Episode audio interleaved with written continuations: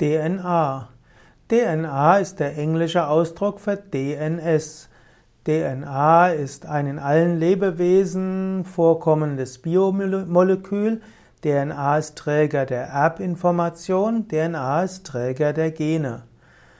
In dem Wort DNA steckt zum einen drin des und dann steckt dort auch noch äh, Oxygenium drin, es steckt Ribose drin, Nukleinsäure.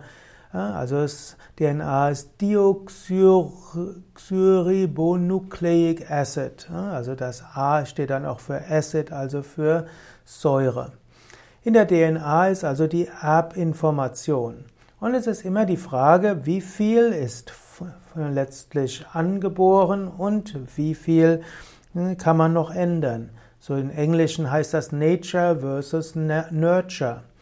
Und man kann sagen, in jedem Menschen gibt es etwas Angeborenes, das in der DNA, aber welche Teile der DNA wirklich wie sich auswirken, das ist eine Frage zunächst einmal der Erfahrungen im Mutterleib, in der Kindheit, in der Jugend und auch im Alter und einiges kann man dann auch nochmals bewusst ändern und steuern.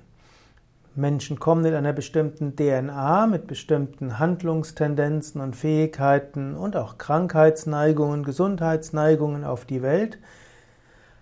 Wie man aufwächst, beeinflusst das Ganze und dann kann man aber auch selbstbewusst schauen, wie man das, was, was in der DNA angelegt ist, zum Ausdruck bringt und was man weiter fortsetzt.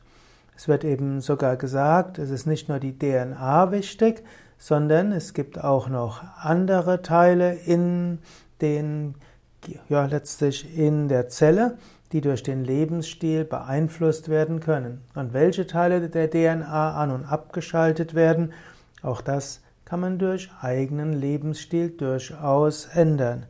Und so kann die Ernährung eine wichtige Rolle spielen. Wer zum Beispiel vegan lebt, wird eine bestimmte Auswirkung haben, welche Teile der DNA wirksam werden oder wenn jemand eine andere Ernährung hat, wenn jemand äh, etwas trainiert, können bestimmte Fähigkeiten weiter trainiert werden. Und so ist es gut, das ein oder andere auszuprobieren und mehr für möglich zu halten, als man vielleicht zunächst mal denkt.